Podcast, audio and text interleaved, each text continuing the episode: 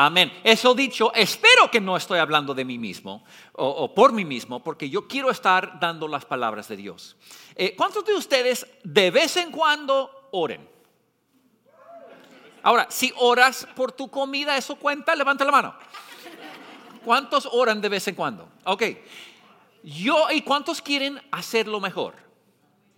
Hey, cuando, cuando yo pienso en la oración, lo mejor que tenemos son los ejemplos bíblicos donde, por ejemplo, Pablo oró en la Biblia. Sabemos que Pablo estaba orando después de que Jesús murió y resucitó de la muerte, entonces con el, con el mismo entendimiento, con, en el mismo situación que estamos nosotros, Pablo oraba. Y hay varios lugares en la Biblia donde Pablo ora y las palabras de sus oraciones están escritos en las escrituras. Uno de ellos vamos a leer ahorita, es Efesios 1, capítulo 16 a 23. Quiero que te fijas en eso y piensa cómo compara la manera que Pablo ora con la manera que tú y yo oramos normalmente. Dice, no he dejado de dar gracias por ustedes al recordarlos en mis oraciones. Pido entonces ahora está hablando de su oración. Pido que el Dios de nuestro Señor Jesucristo, el Padre glorioso, les dé el espíritu de sabiduría y de revelación, para que lo conozcan mejor. Pido también que les sean iluminados los ojos del corazón, para que sepan a qué esperanza Él los ha llamado, cuál es la riqueza de su gloriosa herencia entre los santos y cuán incomparable es la grandeza de su poder a favor de los que creemos. Ese poder es la fuerza grandiosa y eficaz que ejerció, ejerció en Cristo cuando lo resucitó de entre los muertos y lo sentó a su derecha en las regiones celestiales, por encima de todo gobierno y autoridad poder y dominio, y de cualquier otro nombre que se invoque no solo en este mundo, sino también en el venidero. Dios sometió todas las cosas al dominio de Cristo y lo dio como cabeza de todo a la iglesia. Esta que es su cuerpo, es plenitud de aquel que lo llena todo por completo. Ahora, wow, él, su, su, oración fue poderoso, pero algo interesante. Normalmente, cuando yo oraba, yo pedía cosas. Dios, dame eso, dame el otro. Dios, dale eso el otro a fulano o fulana, a mis hermanos, a mi esposa, a mis hijos. Pero fíjate que Pablo no estaba pidiendo cosas para la gente. ¿Viste eso? Él estaba pidiendo conocimiento para la gente. Él dijo, yo pido que tengan un espíritu de sabiduría. Él dijo, yo pido que conozcan tu poder, conozcan la herencia que tengan. Yo pido que se dan cuenta lo que ya tienen.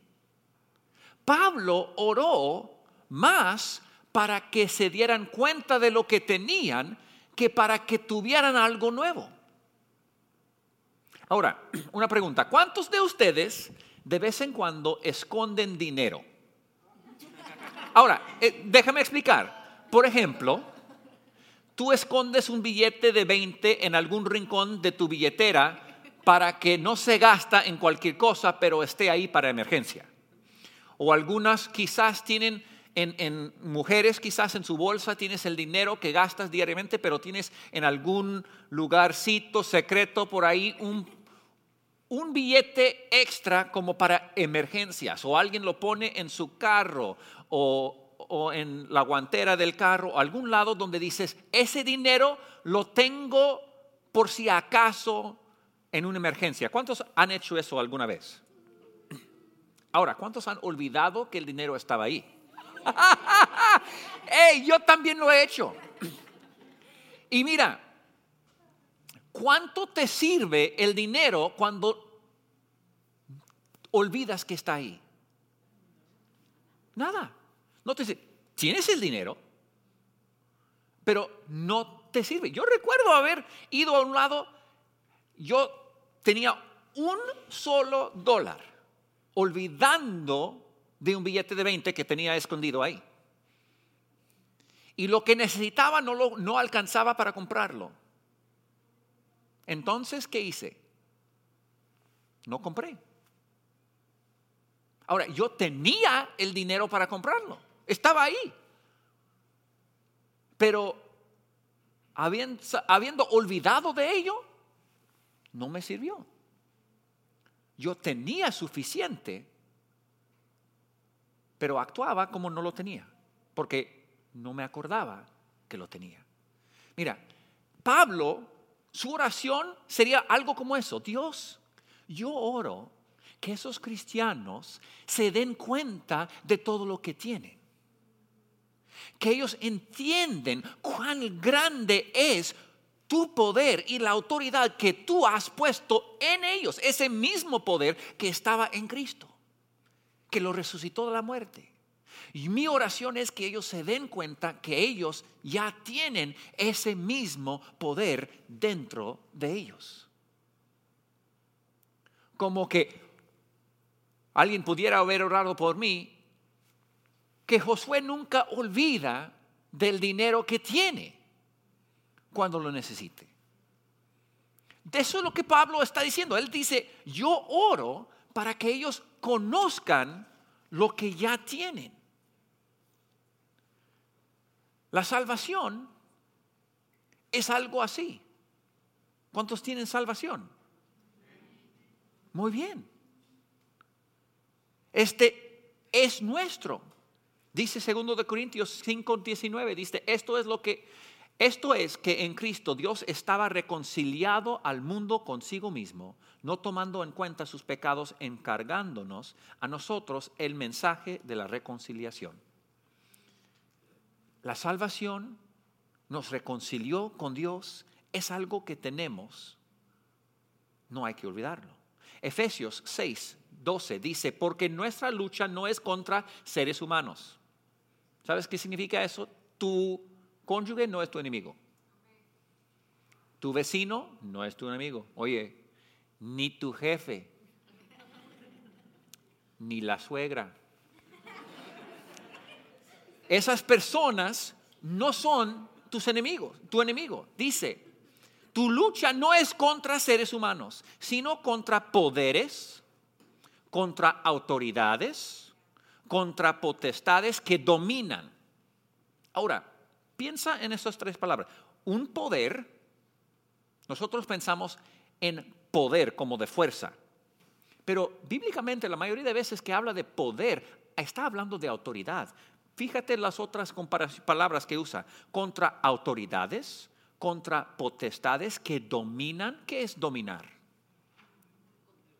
Controlar, ejercitar poder o, o autoridad sobre otro en ese mundo de tinieblas contra fuerzas espirituales malignas en regiones celestiales. Lucas capítulo 10, versículo 19, dice lo siguiente, si les he dado autoridad a ustedes para pisotear serpientes, escorpiones y vencer todo el poder del enemigo, nada les podrá hacer daño. ¿Qué dice Jesús? Él dice, yo, Jesús dice, yo he dado a ustedes autoridad. Yo he dado a ustedes autoridad. Eso es muy, muy importante, que nosotros llegamos a entender que donde sea que vayamos, tenemos autoridad de Dios. Ahora, ¿cuántos de ustedes alguna vez han visto una policía dirigiendo tráfico? Ahora, cuando una policía dirige tráfico, la policía es capaz de, de mandar por donde vayan todos los carros, hasta los camiones gigantescos le obedezcan, ¿sí o no? Sí. ¿Es porque el, el policía tiene más poder que los coches? No. El coche más pequeño tiene más fuerza de caballos que ese hombre. Pero todos los carros lo obedezcan. ¿Por qué?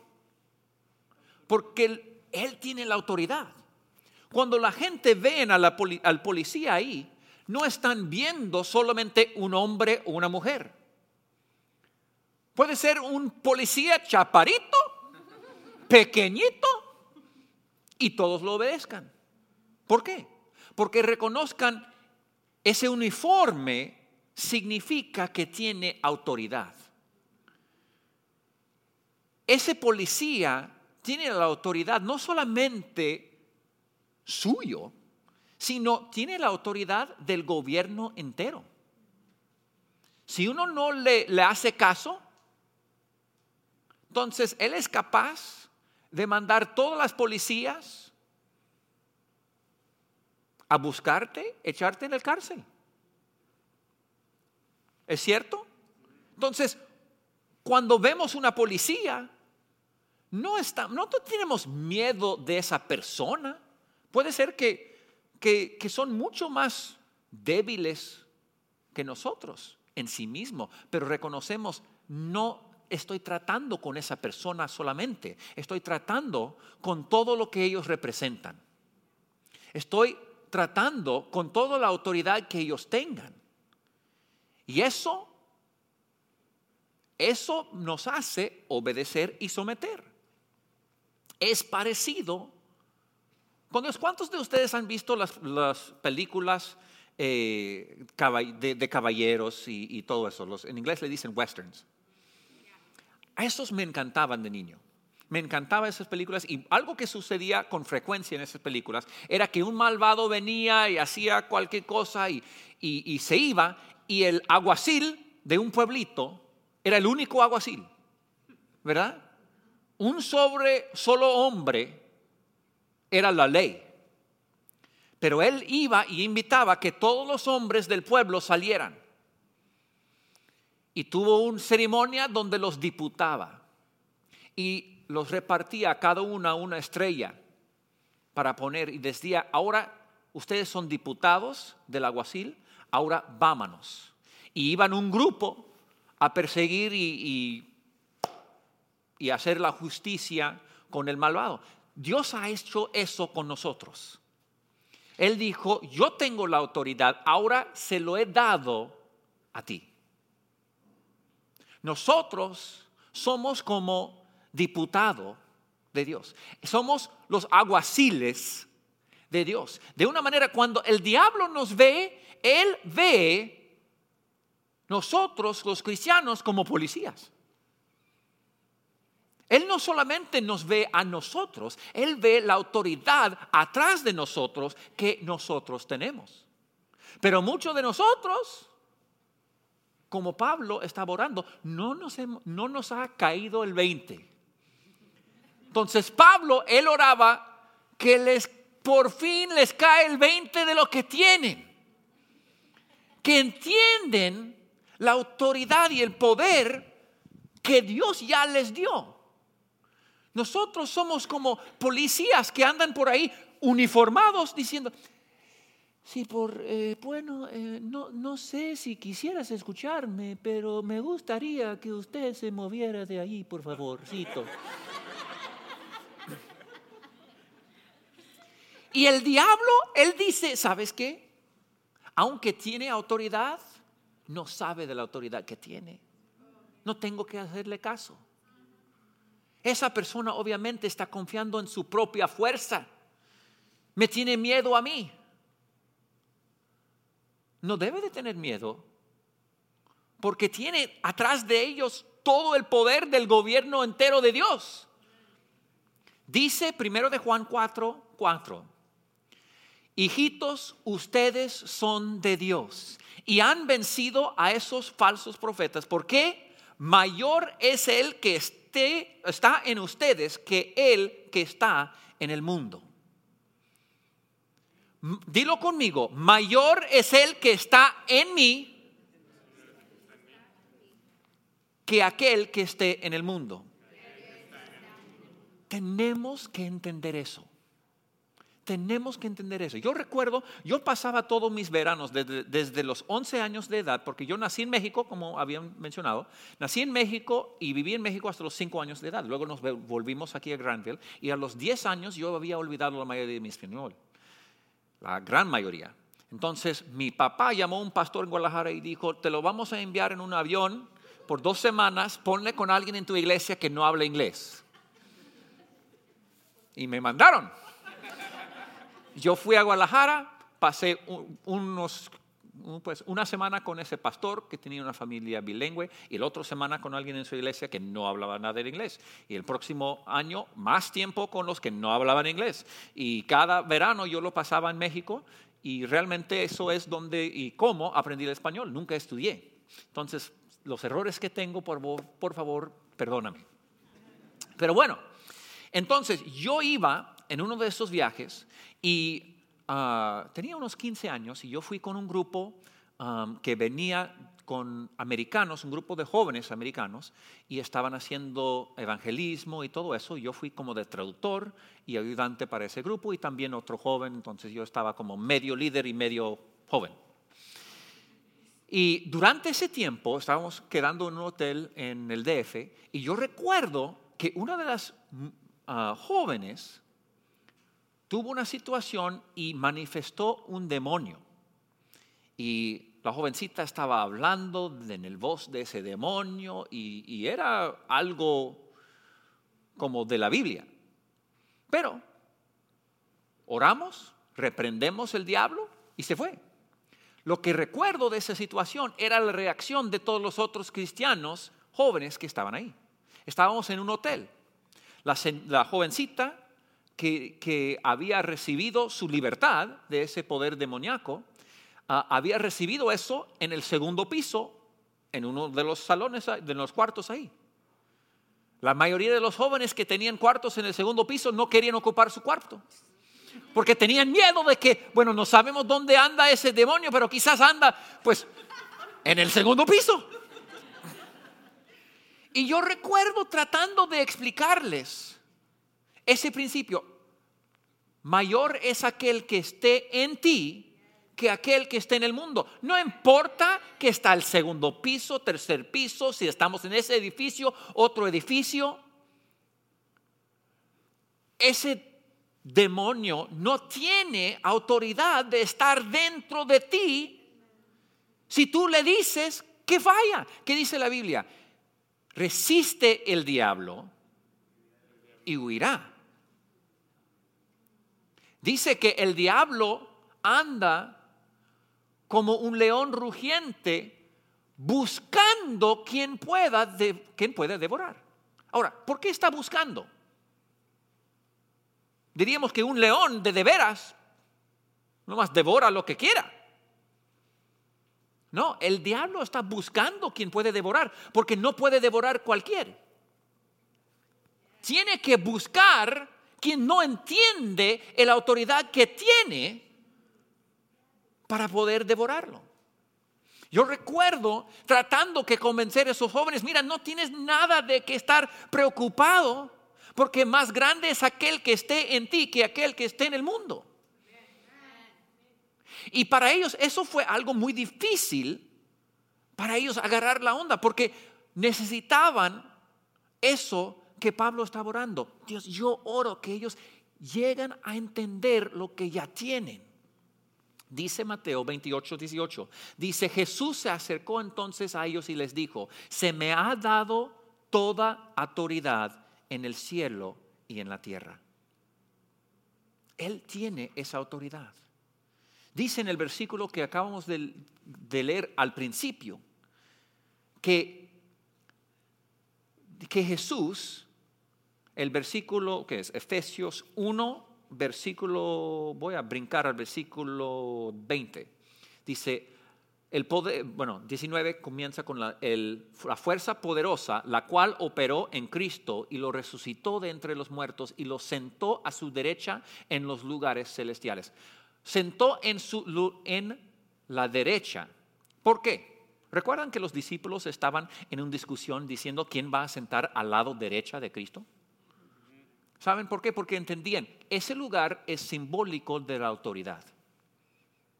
Jesús está al lado derecha de Dios porque, porque Él tiene su autoridad. Nosotros, dice la Biblia, estamos sentados con Él. Entonces tenemos la autoridad. Esa posición, Dios nos ve posicionado con su autoridad. El diablo reconoce que tenemos su autoridad, pero el diablo espera que no nos damos cuenta. Eso es su deseo. Dice Efesios capítulo 2, versículo 1, dice, a ustedes Él les dio vida, cuando aún estaban muertos en sus deleitos y pecados, los cuales en otro tiempo practicaron, pues vivían de acuerdo a la corriente de este mundo y en conformidad con el príncipe del poder del aire ¿Está hablando de poder? No, está hablando de autoridad, de dominio, de un reino, del poder del aire, que es el espíritu que ahora opera en los hijos de desobediencia. Entre ellos, todos ustedes, o todos nosotros, también vivimos en otro tiempo. Es decir, hubo un tiempo cuando estabas bajo esa autoridad. Seguíamos los deseos de nuestra naturaleza humana y hacíamos lo que nuestra naturaleza y nuestros pensamientos nos llevaba a hacer. Es decir, éramos pecadores y pecábamos porque éramos pecadores. Los patos, los, perros ladran. Eras perro, ladrabas, pero ahora no lo eres. Dice, éramos por naturaleza objetos de ira como los demás. Pero Dios, versículo 4 dice, pero Dios. Pero Dios, cuya misericordia es abundante por el gran amor con, nos, con que nos amó, nos dio vida junto con Cristo. Aun cuando estábamos muertos en nuestros pecados, la gracia de Dios los ha salvado y también junto con Él nos resucitó. Él nos resucitó de la muerte espiritual ¿Cuándo?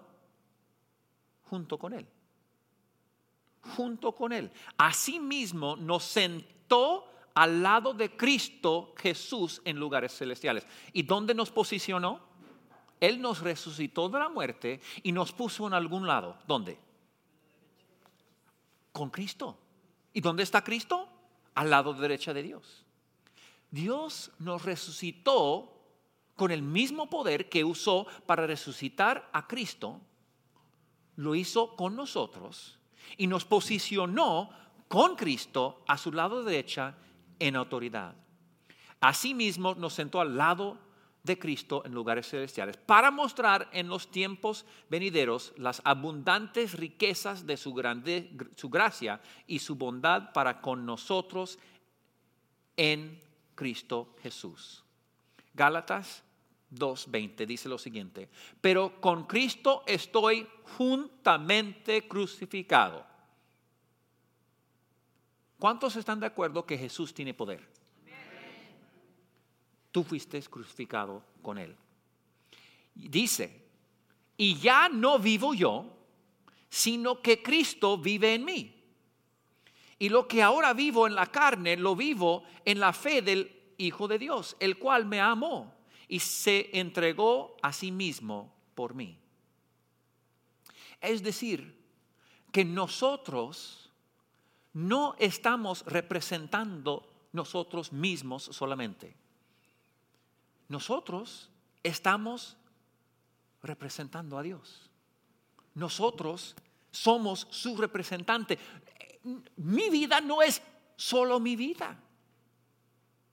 Dice yo ya no vivo yo, sino Él en mí.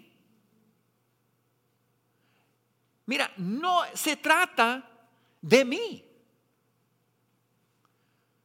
Qué tonto la policía que antes de dirigir tráfico está tratando de en su misma fuerza ser más poderoso que los carros. No es necesario. Él va, no es Él que está dirigiendo y mandando que los carros vayan, sino es el gobierno. El gobierno nos está diciendo, para aquí, vaya a la derecha. Y él entiende, yo no tengo que ser más fuerte que los carros. Cuando nosotros nos damos cuenta de que la misma autoridad y poder dado a Cristo es nuestra, nuestra vida será revolucionada. Dice, primero de Corintios 12, versículo 12, eh, dice, de hecho, aunque el cuerpo es uno solo, tiene muchos miembros y todos los miembros, no obstante ser muchos, forman un solo cuerpo. Todos nosotros formamos un solo cuerpo. Así sucede con Cristo. Todos fuimos bautizados uno solo espíritu para construir un solo cuerpo, ya seamos judíos o gentiles, esclavos o libres, y a todos se nos dio a beber de un mismo espíritu. Ahora bien, el cuerpo no consta de un solo miembro, sino de muchos. La Biblia dice en otro versículo que Él es la cabeza y nosotros el cuerpo. Es decir, que nosotros actuamos de parte de Él.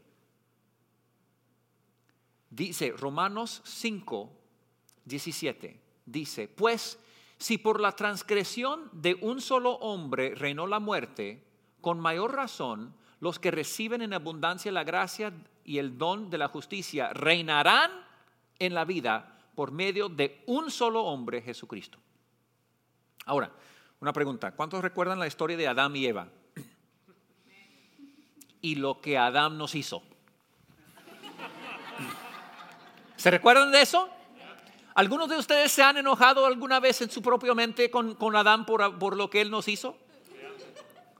¿Cuántos de ustedes alguna vez han pensado, ojalá que yo pudiera haber estado ahí, hubiera hecho mejor? Como que, ¿por qué, Dios? Y, tú sabías el futuro, ¿por qué no buscaste a alguien que no pecaría para representar, representarnos? ¿O por qué no permitiste que cada uno de nosotros nos representáramos a nosotros mismos en vez de, de ser responsable por el pecado de Adán aún antes de que nací? Ni, ni oportunidad tuve. Bueno, primero entendemos lo que dice la Biblia, que todos han pecado. Entonces entendemos que no importa cuál de nosotros, de los humanos, que hubiera escogido, tarde o temprano hubiéramos pecado y hubiéramos terminado en el mismo resultado que, que Adán. Pero no tuve chance. Pero hay algo increíble en eso. Dios, en su sabiduría, decidió que Adán nos iba a representar, aún a nosotros que no habían nacido todavía. ¿Sabes por qué? Porque por el hecho de que Adán nos representó en su fracaso, Jesús nos pudo representar un solo hombre en victoria. Es que yo ahora, ahora que lo entiendo, digo, gracias Adán por haber representado a, todos nosotros, porque el hecho de que tú nos representaste siendo uno solo significa que uno solo tiene que morir en nuestro lugar y nos puede representar y la victoria puede ser nuestra. Si no fuera por Adán, cada uno de nosotros hubiéramos sido responsables por su propio pecado.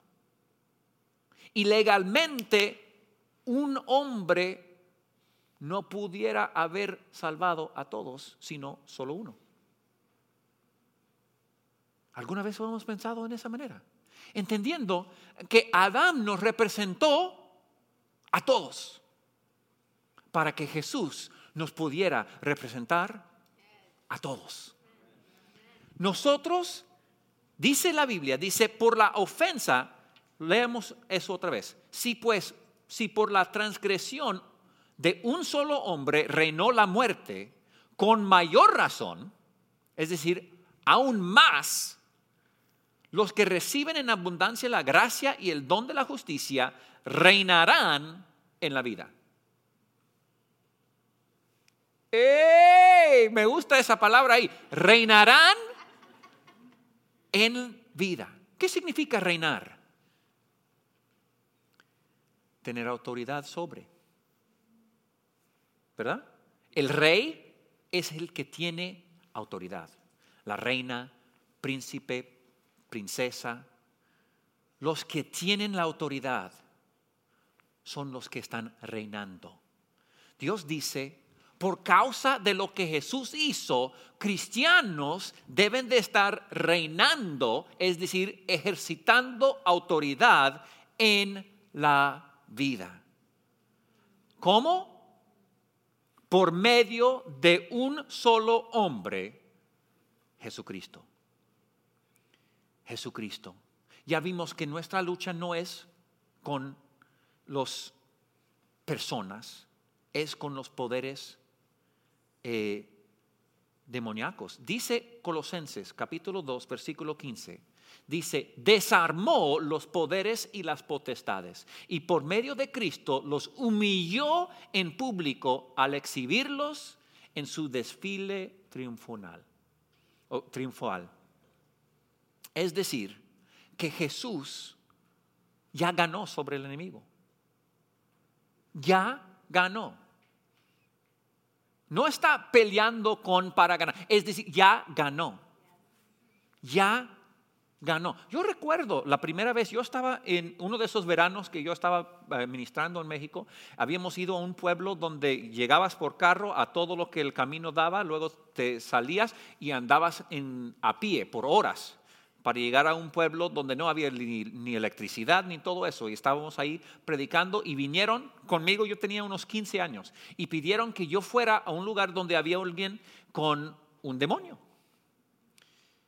Y en mi falta de sabiduría yo recuerdo pensar, ¿seré yo suficientemente espiritual para echar fuera de ese demonio? Es como una policía pensando, ¿Tengo yo suficiente fuerza para parar un camión? Mira, no es la, la, pregunta correcta. No se trata de su fuerza física. La policía dice, es que van a entender que yo vengo por la autoridad, en autoridad del gobierno. Mejor pongo mi uniforme y voy confiado en que yo he comunicado a aquellos en, la autoridad de quién voy. ¿Verdad? Este, Colosenses, bueno, mejor, sí, Colosenses 1, 12 a 13 dice lo siguiente. Me encanta ese versículo. Dice, dando gracias con alegría al Padre él los ha facultado para participar de la herencia de los santos. La herencia, eso es lo que Pablo había orado diciendo, espero que entiendan lo que eso es. De los santos en el reino de la luz. Él nos libró del dominio de la oscuridad y nos trasladó al reino de su amado Hijo. Es decir, que Dios nos cambió de autoridades. Cuando yo estoy en los Estados Unidos, yo estoy bajo el dominio y la autoridad del gobierno federal de los Estados Unidos. Y todo lo que eso implica. Cuando yo cruzo la frontera, ya no estoy bajo su autoridad. Estoy bajo la autoridad del gobierno canadiense. Y todo lo que eso implica. O si voy al sur, estoy bajo la autoridad del gobierno mexicano. O en otro país, otro lugar. E, es que yo estoy bajo diferentes autoridades. Dice aquí que Dios nos trasladó. Estábamos bajo el dominio y la autoridad de oscuridad y Él nos trasladó al reino de su amado Hijo. Ahora estamos bajo ese dominio y ese reino. Dice Mateo 28, 18, dice, Jesús se acercó entonces a ellos y les dijo, si me ha dado autoridad en el cielo y la tierra, por tanto, es decir, por causa de eso, por tanto, vayan y hagan discípulos de todas las naciones, bautizándolos en el nombre del Padre, del Hijo y del Espíritu Santo, enseñándoles a obedecer todo lo que les he mandado a ustedes y les aseguro que estará, estaré con ustedes siempre hasta el fin del mundo. Dice, eh, la autoridad ha sido dado a él. Y él dice, entonces, por tanto, vayan ustedes porque yo te he dado esa autoridad. Hechos, capítulo 3, Pedro está entrando, hay un cojo que está ahí. Y él dice, no tengo plata ni oro, declaró Pedro, pero lo que tengo te doy en el nombre de Jesucristo de Nazaret, levántate y anda. Fíjate que él no dijo, yo pido un sanidad. Él lo mandó con la autoridad que él sabía que tenía. Ahora, yo quiero, me queda muy poco tiempo, pero voy a ir al versículo eh, eso es la parte más divertida de todo el mensaje de hoy. ¿Listo? Eso es mi parte favorita. Si dormiste, despiértate ya. ¿Ok? Ya viene, saca tu pluma. Vamos a Juan 16, versículo 23. Ahora, dice, en aquel día ya no me preguntarán nada. Ciertamente les aseguro que mi Padre les dará todo lo que piden en mi nombre. Hasta ahora no han pedido nada en mi nombre. Piden y recibirán para que su alegría sea completa. Ahora,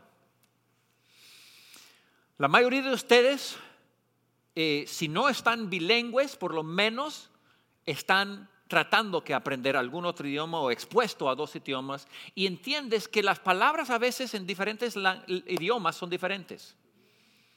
A veces un idioma tiene dos palabras para algo que la otra idioma tiene uno.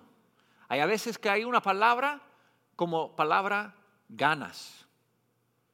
En inglés, ¿cómo traduces eso? Tengo ganas. Échale ganas no existe una, traducción muy perfecta. tienes que cambiarlo cada vez para decirlo en inglés. Hay en griego, el Nuevo Testamento fue escrito en griego. Y hay alguna, en griego hay más que una palabra para pedir. Ahora, eh, en ah, Suecia, Suecia, Suecia, Sweden, pero Suecia, sí. Eh, los suecos viven muy al norte. En inglés, para, para nieve, tenemos uno o dos palabras en español, aún menos. Nieve. El nieve mojado, nieve. Nieve seco, nieve. Nieve cayendo, nieve. Nieve fino, nieve. ¿Verdad? Pero en, en los suecos tienen 25 palabras para el nieve. Uno describe el nieve mojado, otro describe el nieve cayéndose lentamente, otro describe el nieve volando de lado por el viento, otro describe el nieve eh, fríísimo y, y, como, bueno, lo vimos la semana pasada. Ese, hay 25 palabras para la nieve. Si vamos más al norte, los esquimó, hay tribus de ellos que tienen hasta 50 palabras para la nieve. Porque una palabra tiene más significado. Ahora, vamos a ver algo aquí. En ese versículo 23 dice, en aquel día ya no me, me pedirán o no me preguntarán nada. Ciertamente les aseguro que todo lo que me piden o me pregunten, en mi nombre te lo voy a dar. Y hasta ahora no me has pedido nada. Pero pedirán y recibirán. Ahora, es como decir, en aquel día no va a haber nieve, pero el nieve que va a haber, ¿verdad? Él dice, no, pide, no pides, no pedirás, pero vas a pedir. ¿Sabes por qué es así? Porque está usando dos diferentes palabras. Es como decir, en aquel día no va a haber nieve mojado, sino va a haber nieve volando. ¿Me entiende? Ok, esas dos palabras, eh, yo tengo un ejemplo de una imagen, si quieres ponerlo, está del, del Strong's Concordance, asigna una palabra, un número para cada palabra en el griego. Y el número para el primer pedir es 2065, aquí. 2065. Y dice, ese tipo de pedir es para pedir un favor. ¿Lo ves ahí? Es para, means a request a favor.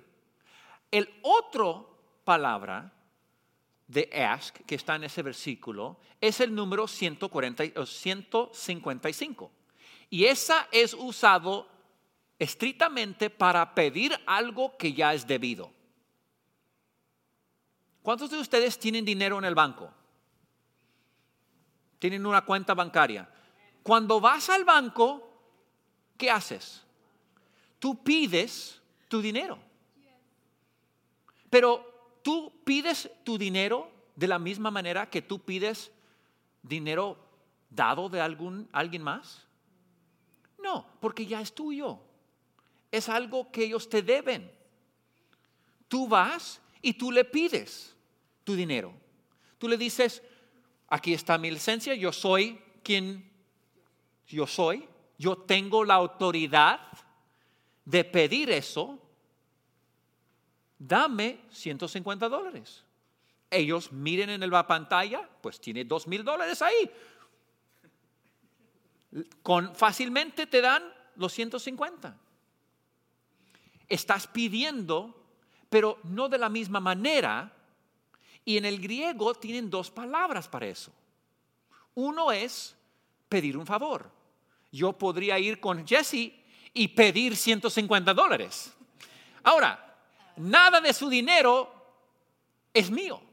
Yo no tengo derecho legal a ninguno de sus dólares. Entonces, si yo estoy pidiendo su dinero, yo estoy pidiendo un favor. Número 2065. Pero si yo voy al banco que tiene el dinero que ya es mío y yo lo pido, yo lo estoy pidiendo con el palabra número 154. ¿Me entiende? Ahora vamos a leer ese versículo, ahora con el entendimiento que hay una diferencia entre las dos maneras de pedir. Dice, en aquel día ya no me preguntarán, no me pedirán ningún favor. Nada. Ciertamente les aseguro que mi Padre les dará todo lo que me piden entendiendo que ya es tuyo. Lo que cuando pides lo que ya te pertenece en mi nombre. Hasta ahora no me has pedido nada entendiendo que ya era tuyo. Pide entendiendo que ya es tuyo y recibirán para que su alegría sea completa. Lo, agarran. Es decir, hay dos maneras de que podemos estar pidiendo. Uno es, bueno, si por caso te cae como buena idea, favor de porfis, dame. Y la otra es, yo vengo por lo que ya me pertenece. Yo vengo por algo que ya me diste y solo vengo para obtener lo que ya tengo. Vamos a leer unos otros versículos. Ya es hora de irnos, pero no hay otro servicio. Voy a leer unos versículos donde más existe esa misma palabra. Efesios 3:20 dice, al que puede hacer muchísimo más que todo lo que podemos imaginar o pedir. Ese es el pedir 155 por el poder que obra eficazmente en nosotros. Juan 14, 13 dice, cualquier cosa que ustedes piden en mi nombre, no es el pedir favores, sino el pedir lo que es debido, lo que ya, ya te pertenece. Yo lo haré, así será glorificado el Padre en el Hijo.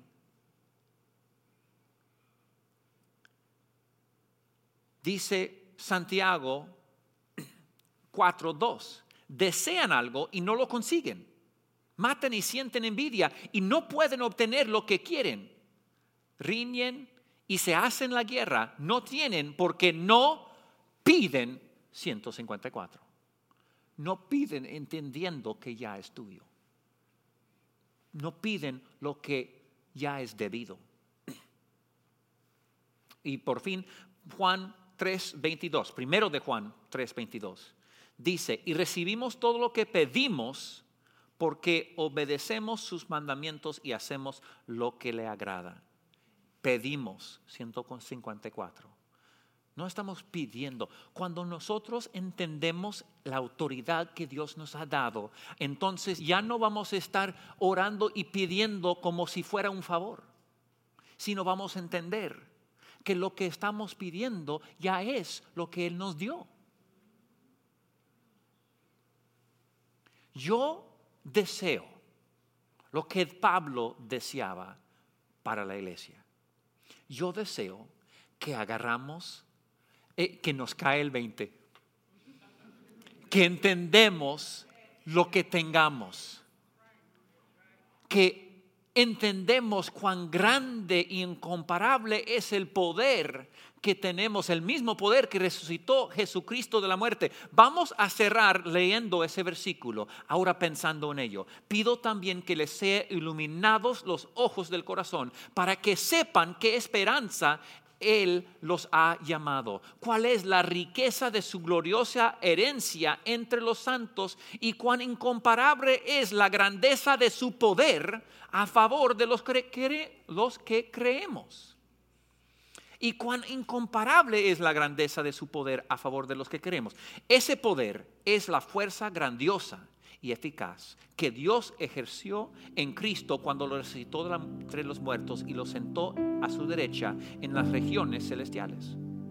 Muy por encima de todo gobierno y autoridad, poder y dominio y cualquier otro nombre que se invoque, no solo en este mundo, sino también en el venidero es decir, yo quiero que entiendan que el poder y autoridad que ellos tienen es por muy encima de cualquier otro gobierno, cualquier otra autoridad, cualquier otro poder, cualquier otro dominio,